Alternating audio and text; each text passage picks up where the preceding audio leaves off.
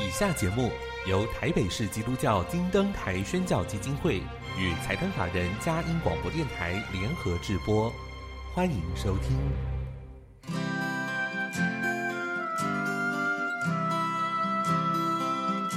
在现代紧凑的生活节奏里，以爱建立和谐的家庭生活，以喜乐专业的态度投入服务。一起营造你我的美丽人生，成为一个快乐又丰富的译文生活家。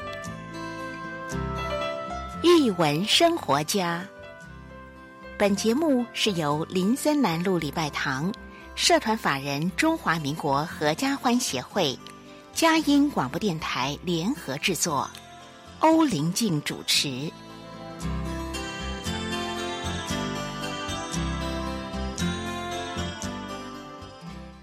这里是佳音联播网台北 FM 九零点九，桃园 FM 一零四点三。各位亲爱的听众朋友，大家好！您现在所收听的节目是《艺文生活家》，我是节目主持人林静，很高兴跟您在空中相会。打开一本书，开启新世界，又到了我们空中藏书阁好书分享的时间。在今天的节目里，是什么样的好书带领我们回味人生呢？音乐过后，即将进行我们的访问。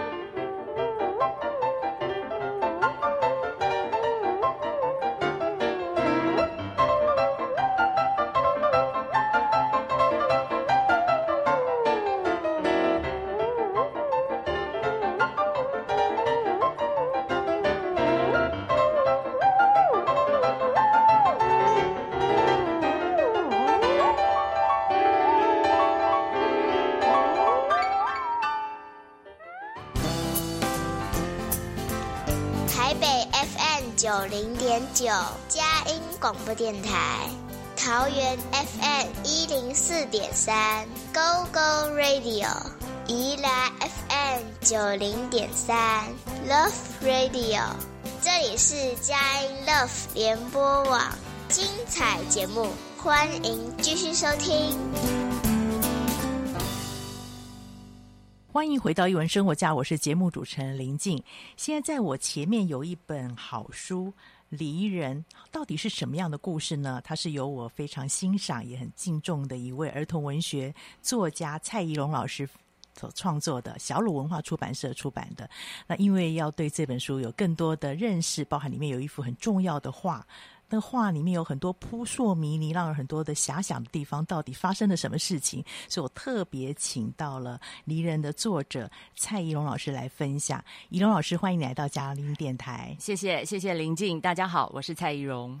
想请教老师，呃，当时你创作这本书的一个心情，怎么会想要把这个书包含这幅画，好，对它有一个故事性的阐述？其实我对这幅画上心哈，嗯、已经有一段时间。就是早在我想要把它写成故事之前，就是因为我我家里有不知道什么哪里来的图册，里头有这幅图。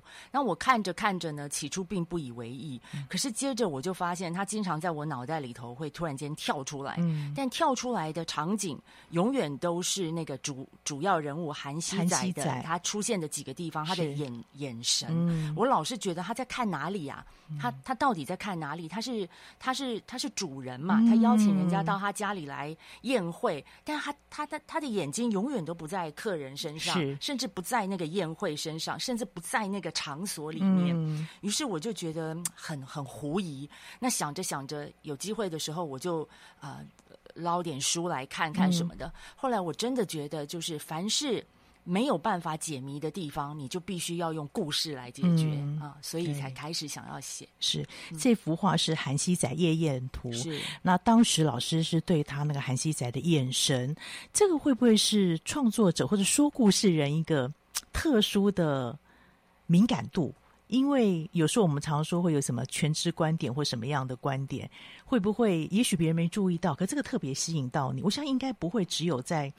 这幅图上面，老师过去在观看的方式上面，是不是也会有这样子的疑惑或者这样的经验？嗯，对，林静，你这么提的话，我就想到，比如说，我其实对我不会画画，嗯，但我喜欢收集画册，但并不是非常刻意或固定的追踪哪几位画家或什么，嗯、但确实一幅图，嗯，时不时会跳进我心里的，总是有些特别的，呃，呃。聚焦的点，哦、对，有时候会是这样子。那临近这个问题，正好就让我想起来，那个海明威他在接受那个巴黎评论报道，嗯、呃，专访的时候啊，那个记者问他，就是说，呃，什么样的哪几位作者对他影响最深？嗯、于是他就罗列了几个。我印象目前记得的作家是有马克吐温跟莫泊桑。嗯、接着他又讲了这个莫内跟这个呃梵谷。梵谷，他说，呃，画家对于他的影响不亚于作家，嗯，我我觉得，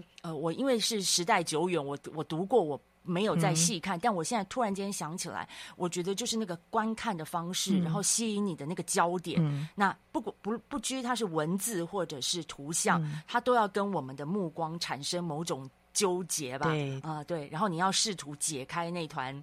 迷雾或者是结的时候，你就会有一些思考。是，是过去有没有？刚才你提到海明威可能有影响他的作家跟画家，嗯、那对你来讲呢？跟这个有一点连接，有没有哪一幅画或是哪些作家的作品也给你这样的一个感受，嗯、让你有一个观看上面的思考？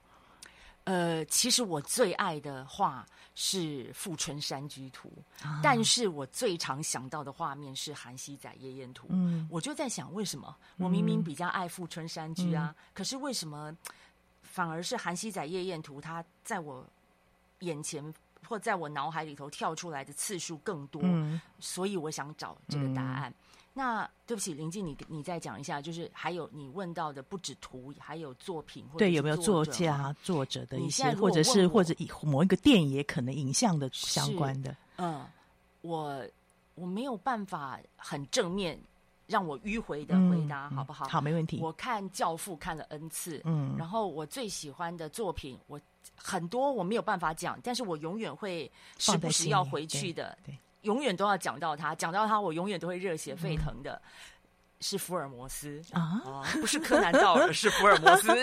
柯南道尔要跳起来打我了，对。但这个是另外一个有趣的问题，对不对？但我很喜欢苏轼啊，我觉得苏轼是呃，也是我时不时就会想要重新再读一下的一个人物。啊、对，为什么？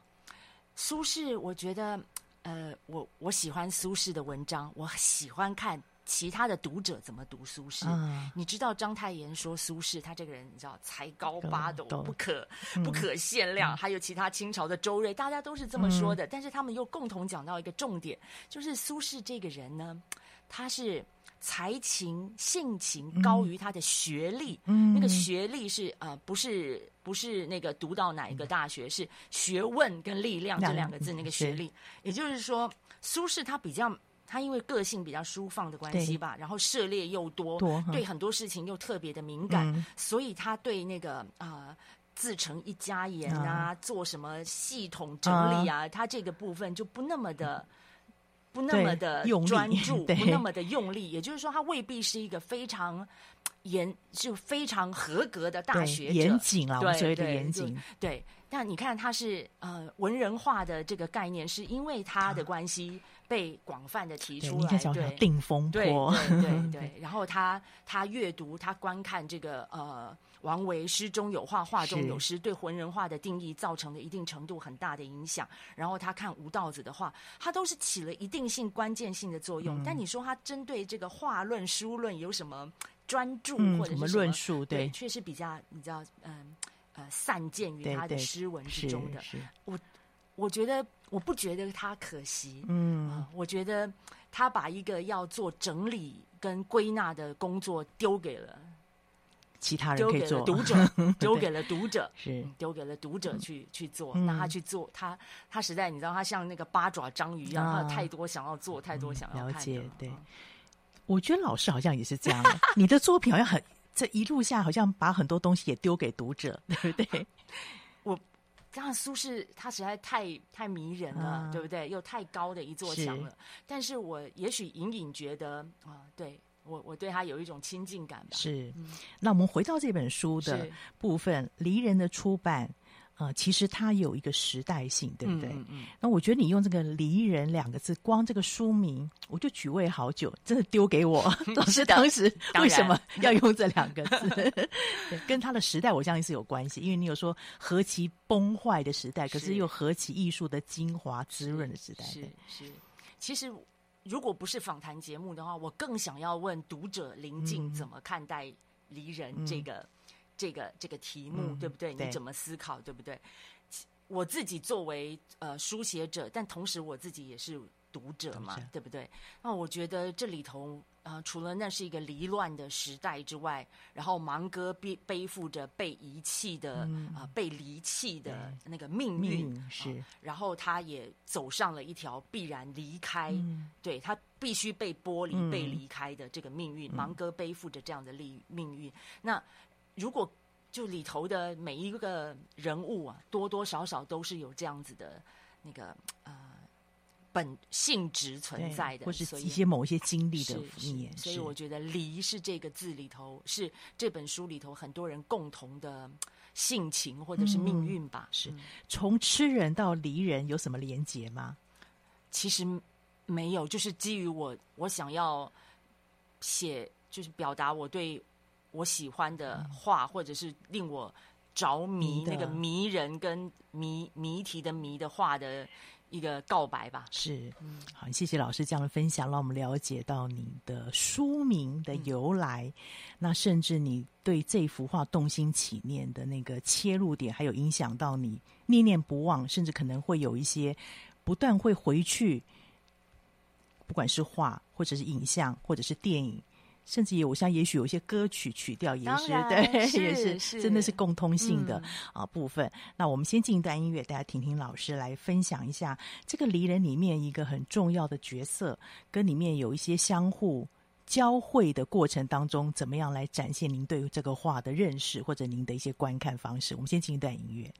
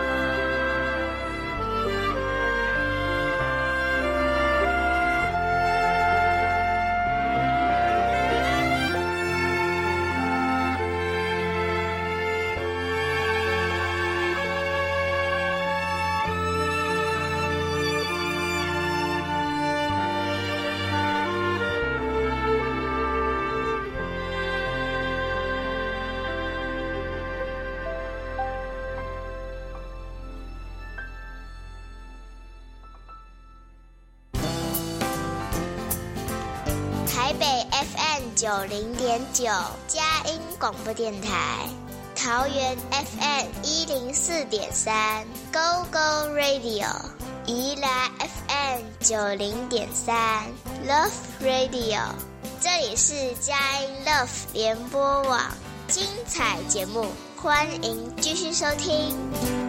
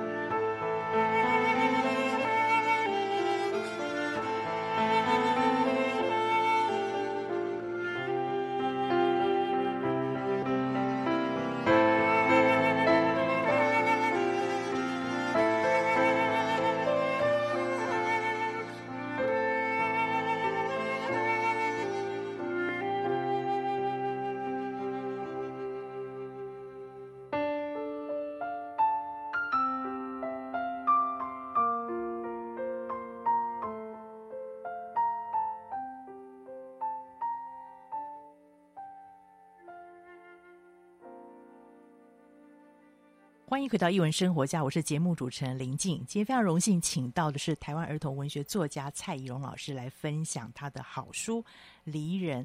刚刚第一段老师分享了他自己创作的缘由，跟这幅画带给他的一些影响跟思念。很多东西让你思思念念，其实就有味道，就有意义在里面。那要请教老师，就是呃，当你写的时候，也许是一些想望、思念，我们。过程当中也会对某一些歌、某一些食物的味道，或是某一些影像存记在心。但它今天成为一个作品，它一定会有一个写作的脉络。那其实你在这过程当中，好像某一些真实的史实，又有一些你的想象，或者是你的思索的探讨的空间，那个空隙，你怎么样在当中做拿捏的？这个脉络是怎么形成的？其实啊，我真的不知道。嗯嗯，但是。呃，就像林静说的，我这个人成为我，然后拿起笔来要书写的那个书写者的时候，我所有经历过的、体验过的，特别是阅读过的、嗯、饮食过的、嗯、聆听过的那些东西，我觉得，嗯，都一定程度它。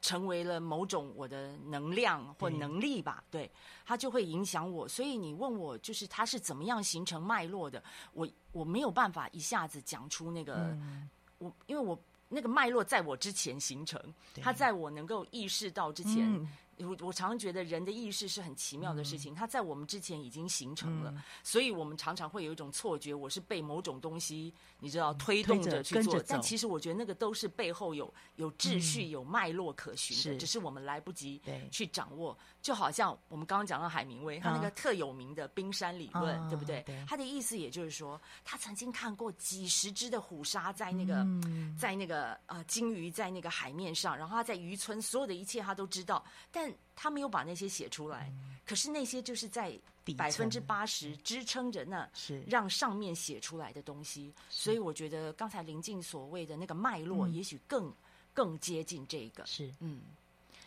那老师在创作的时候，我记得您说过，那个盲哥是第一个跳出来是。召唤你，是。那个形象可以给我们形容当时跳出来召唤你的那感觉，还有你你的画面怎么形成的？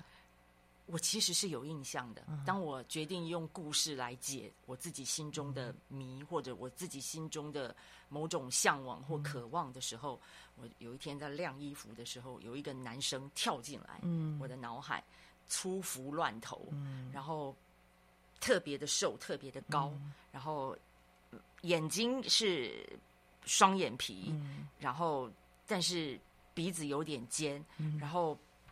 有点蛮不在乎的样子，他的头发永远梳不拢，然后呃，这样子的一个男生跳出来。嗯、后来我在想，也许我在想的是福尔摩斯啊。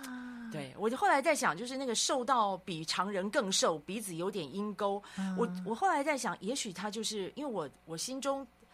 因为我很爱福尔摩斯，我没有办法解释，或者我为了他可以写好多篇论文，嗯、但他确实有一个形象在那里。嗯、但无论如何，他以某种古装的形式出现。对，对，我会想象福尔摩斯穿着中国古人的衣服出现，稍微的你知道易容，他就走在伦敦的街上。对对对。但总之，芒哥跳出来了，嗯、然后他的形象跳出来的同时，不知道为什么他的名字也同时出来对，那我不知。你也许是因为我曾经读过国风盲歌，但是在当时我不知道。但等到要书写的时候，我必须把这个他的盲的出处再写出来。嗯、OK，了解。嗯、所以这个过程当中，其实老师也有把盲哥的一些特质，就是因为形象先跳出来了嘛。嗯、那他的一些特质，比如说他说故事的方式就不按次序，嗯嗯，比如说他很多东西他就会好像点到水到渠成这样子的方式，嗯、所以。他这个个性跟形象，你是慢慢慢慢在写作过过程当中慢慢慢慢展现，或是更清楚、更立体、更具象化，还是一开始你就觉得要抓住他某一个点来推展？我觉得芒哥的个性，以我自己的，你这样问我，回头再想的话，嗯、就是写着写着，芒哥的个性跑出来。嗯，但我不确定那个是。呃，我的个性使然，或者是我想要他的个性使然，嗯、也许都有，都有，嗯、也许都有。是，嗯、我知道有时候有些作家写作的时候，包含在做梦的时候，那个角色会来跟他说话。我也很希望，但并没有，没有。那里面有好多角色，包含这个德明和尚，然后当然有些是实际上历史上出现的人物。这些角色的塑造，变成你在章节当中用他们的视角来说话，是这个也是慢慢慢慢写作过程当中形成，还是说你在创作的时候就开始决定这样子做，而这决定这样做的原因又是什么？呃，首先我因为你知道这幅画。大家都说是顾闳中画的，嗯、但顾闳中这个人身世成谜，对，生卒年也不详，只知道有这么一个画院的画师，嗯、他被委任去做这件事情。对，那但是眼前我们目前看见的，又被推论为极有可能原作已经遗失了，嗯、那是南宋时期的仿作，对不对？所以我想那。这个机会机不可失，那就是芒哥要去、嗯、出场的时候，出场他要把这个原作的这个重责大任给揽下来。啊 okay、那他以一个十二三岁的少年，要怎么样有那个机会去画？他必须有周边的这些相关的人，嗯、必须要跟他认识。对那这些人要怎么跟芒哥认识？每一个人都有自己跟芒哥啊、呃、相相遇的相遇的点。嗯、对。是，因为其中我发现您在应该是其中有一章是提到了，同时德明和尚还有顾鸿忠跟那个徐凯，嗯嗯嗯嗯、他们看待芒哥的方式是不一样，是不一样的。对对，你好像有一个不一样。嗯、那我会觉得德明和尚会一点疼惜我自己啦，读者的改反应这样子，是，是你让我们读者在这个过程当中也去对芒哥有这样的映照嘛？反。我很想回答，但我回答不了啊。但是德明对对芒哥的心情吧，对。那如果是顾鸿忠的话，因为我我对我对画院画师，你知道，在五代的时候的画院画师，比如说有呃一样在南唐有那个呃呃郭熙，还有这个、嗯、呃后蜀，还有黄泉，是他们两位是太。太厉害、太美妙的花鸟画家了。嗯、但是郭熙他是野路子，他是民间的。的那黄泉他是啊，呃、就是从一出生就是书院派的，对，对，就是画院派的。对对。但是郭熙的影响力不亚于黄泉。嗯、那我当时就在想，嗯、呃，这种野路子出身的，嗯、跟画院派出身的，他们会不会有各自的那个啊？捆绑跟、嗯、呃框架跟，跟框架，嗯，对，不一定野路子就没有框架，对不对？对，那不一定在画院派就没有自由，嗯、但我认为顾鸿忠他想要挣脱是可以想象的，嗯、对，对，所以他看到了这个芒哥，他好像看到一个希望，对，因为他说他在找一个画法嘛，对，对。然后我觉得这个德，我其实里面我蛮喜欢德明和尚 这个角色，就是会觉得他有疼惜。但是他也想要让这个芒哥看到他可以发展成什么样的状况，但是我觉得那个疼惜的成分更多一点。是你，你如果我我现在以读者的身份跟林静一起讨论哈，就是我认为。德明是一只老狐狸啊，嗯，他是这个，你知道那三个大人在那边讲，我们三个大人在讨论一个少年的未来要怎么要怎么去帮他安排，对对对，怎么样对他是最好的，对对对。对。那其中狐狸之中的大狐狸，老狐狸之老狐狸，就是德明和尚，因为嗯，他一方面可以在啊山间野茅庐讲经，他也可以到。皇帝老子面前讲经，他悠然自得，自得对，他非常自得，但是他又想要让这个芒哥的，他想要利用芒哥的才能，嗯、但是他一方面也珍惜对他的才能，就是那个挣扎，对，你一方你你一旦要利用，那不管你的起心动念或什么，嗯、那个使用对。利用啊、呃，这个就。或者诱导就皆有，你是。你明明知道芒哥一定会接受这个挑战的嘛？对他这个人你知道 太喜欢翘尾巴了，所以不是普通的和善，对。对。所以很谢谢老师这样的分享，就是更明白了。因为在看的时候，这个三个人在那边讨论的时候，就常常讲到说，有时候我们会回顾，哎，我们好像对我们的孩子也会这样的状况，就是作为你知道，作为大人，所谓以以为看得见前方的大人，或有经验的大人，也会对孩子有这样的想法。我觉得那几乎是。是没有办法避免的，是就是大人的宿命。嗯，嗯，但也必须是大人的自觉吧。是是，嗯、老师在安排芒哥陪伴他长大的那些姐姐们当中，嗯，嗯嗯呃，有什么样特别的想法吗？设计吗？这几个姐姐有不同一些特色。嗯，其实我一直对非典型家庭有很，嗯、我喜欢看非典型家庭的。就如果有文本是以非典型家庭，比如说漫画，嗯、比如说呃呃前之前的那个呃金刚狼的那个电影，嗯、电影都是非典型家庭。然后呃。我对这种非典型家庭的凝聚、嗯、组成，跟他可能会一系之间崩散，嗯、我对这个很感兴趣。嗯、我来自最经典的家庭，嗯、就我的父母双全，对我的照顾就是只多不少。是对，但是我常常在想，在非典型家庭里头，有时候这些东西会不会，呃，基础更行稳固？嗯，并非不可能。对，那如果这样子的话，那造成您觉得那个。所谓亲族之间的那个羁绊是什么？嗯、对，我所以我就我我我，所以芒哥就长在一个这样子的非典型家庭之中。可是我发现大家一直对他的评价是，他受到很好的被照顾的很好，是，是，是很好的一个对待的方式，是，所以让他可以很自在。我觉得让我看到就是那个自在，是是一个被爱够的孩子。呃，姐姐们应该对他是这样子的，嗯，但是也有些人会觉得。啊、呃，那些是呃，就是啊，呃、青楼的姐姐们啊、呃，对对，对，但对芒哥来讲，他会对这个也许特别敏感吧？是是，对。但那个青楼姐姐们又很不一样的姐姐们，就是他们的说话，还有他们的。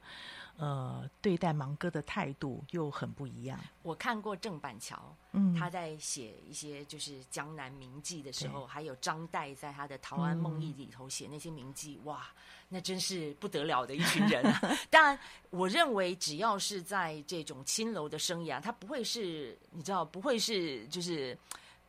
从此之后过着幸福快乐的日子，他有他要面对的一些学习的一些功课跟瓶颈啊。但是在这些呃，比如说像张岱跟郑板桥笔下笔下这些名妓们的那个姿态跟性情描写的，嗯、有时候是很很令人就是难忘的。嗯，对对，有我觉得有些很难得，就是我们以为这些亲妓也许会有一些不一样的看待方式，可是从故事里面看到是。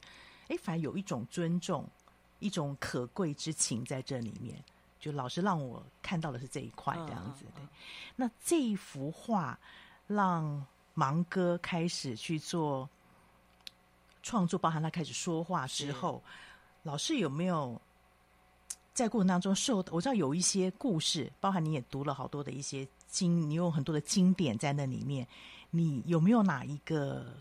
文呃，就等于经典是里面你觉得影响最深的。芒哥喜欢讲经变图的故事，因为经变图，一特别是卫生院，我我对敦煌壁画里头。有很多是画那个卫生院，嗯、呃，卫生的故事，卫生故事。那所谓的卫生故事，就是佛陀还没成为佛陀之前，嗯、前面对前段了。对对，每每每每每一个每一世，他经历过这个挑战，嗯、好，然后这个磨练，嗯、啊，终于成佛的故事。嗯、我常常觉得有一些，我我每次刚开始在读的时候，我都深深的不以为然。嗯，我都觉得这些都像那个。那个圣经里头亚伯拉罕对亚伯拉罕的试炼一样，嗯、你已经对他这样子了，你还要他献上自己的儿子？嗯、请问你这是你们是所谓何来？嗯、那每一次，所以我觉得，呃，作为芒哥一个十二，我我想象啊，嗯、作为芒哥，当我在写芒哥的时候，我觉得他会对这些东西感到。这个甚至是有一些愤怒的，对，哦、所以我看你写那个劳度差的那边，对，你就有一些不同的一些看法放进去。故事里面他说出了另外一个故事，但也引起很多人的震惊，甚至有点振奋这样子。但我觉得，呃，卫生故事除了希望传达这个信仰的这个意义或者是力量之外，之外我觉得它同时也是故事嘛。是，那故事就不可能定于一尊呢、啊。嗯、对。这就是我们讲到故事，明明知道它是假的，或者是虚构的，是，可是你为什么把它当真了？嗯、有时候你还会有很多气氛，或者是触动在里面。这个也许我们下一段可以好好来谈一谈。啊啊、那我们先进一段音乐。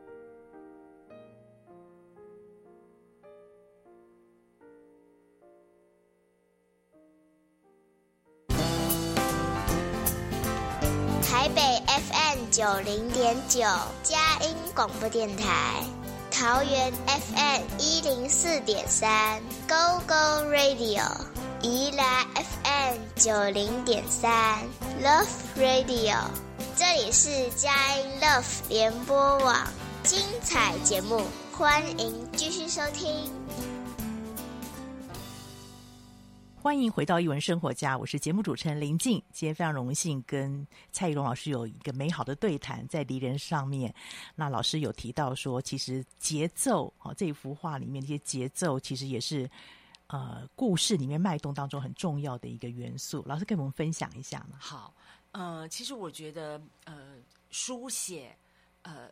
阅读其实它都是有节奏的，嗯，然后节奏同时又是非常非常个人的。嗯，哪怕你在聆听一首别人的歌曲，你终将把那个歌曲转变成自己的节奏。对，对，它必须要跟，其实就是跟阅读一样，嗯，把别人的书写，你要怎么样把它转化成自己的经验，或者是自己的内在，嗯，你就是通过节奏把它给内化了。呃，林静问到节奏，我正好想到，呃，前一阵，呃，前两天有一场读书会，呃，有一位读者他提出说，对这本书他他的忧心就是怕这个青少年会看不懂，嗯。啊，因为对他来讲，他一个成年的人，他觉得这本书对他来讲是有门槛的，嗯，那呃。其他就是有持不一样意见的人就问说：“那看不懂的地方在哪里？”嗯、他就说：“呃，里头有一些用字啊、呃，比较比较深，嗯，那包括呃人名、嗯，他都觉得对他来讲会不够熟悉。是，那这就让我想到一件很有趣的事情。我是从我不知道，也许林静也有同样的经验。”因为我个人成长的过程当中，朋友比较少，嗯，呃，书籍、音乐这些东西比较多，多，所以我是透过呃音乐跟书籍去学语言跟应对的。嗯，比如说我到英国的时候，我是读报纸，嗯啊，呃，读书。啊，然后所以我记得我到同学家去做客，跟妈妈过，就是到他们家去过耶诞夜的时候，他妈妈跟我跟他的女儿讲说，怡蓉的这个英文好好哦，嗯、我们两个都一大惊，你知道吗？因为我的生活英文真的不怎么样，就日常生活应对。然后我们就问他为什么，他说因为他都使用很大的字，就比较相对大的字，对对，了解，正式的字，对，正式的字，那就是书上的字，那是我学到的。对，然后。呃，我是听闽南语歌曲长大的。哦、我我没有学，但是小时候那个呃家里的人听收音机啊、电视，我就这么听了。我我现在回想起来，我听什么？可爱的弯修郎，可爱的那个冤仇人啊。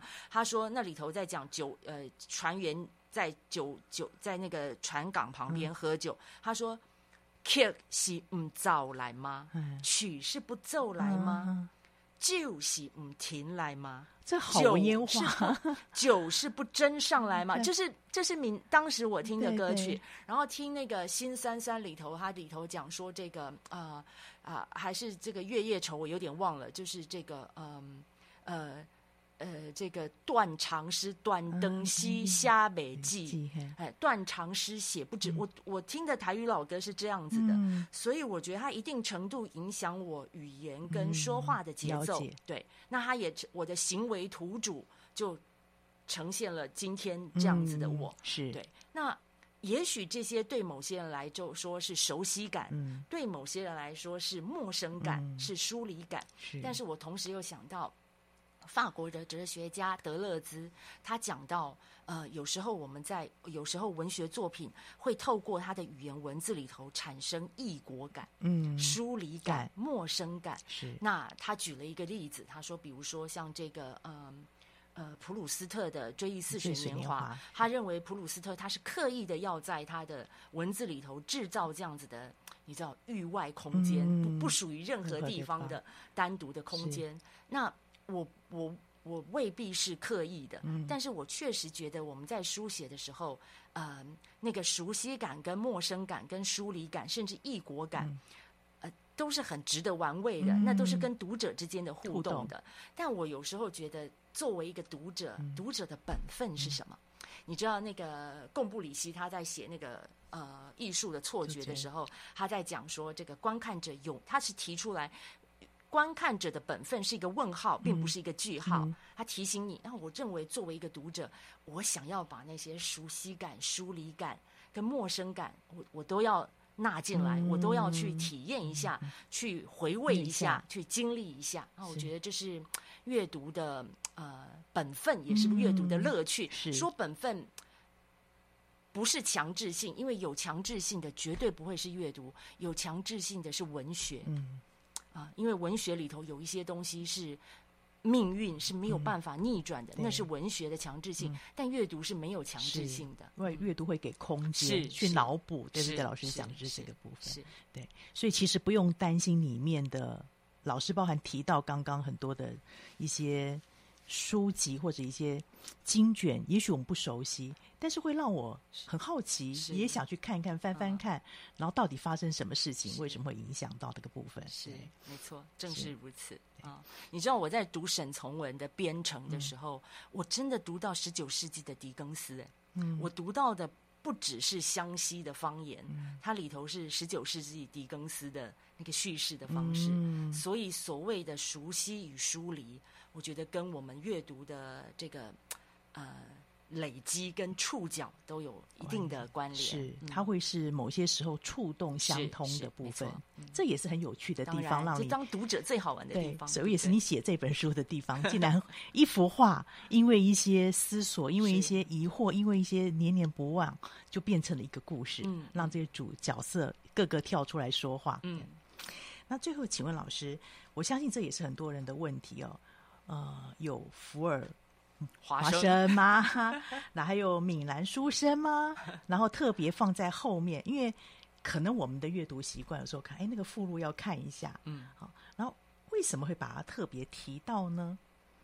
呃，其实这个的起源可以到呃追溯到，就是编辑跟我讨论过，嗯、编辑团队讨论过，就是呃。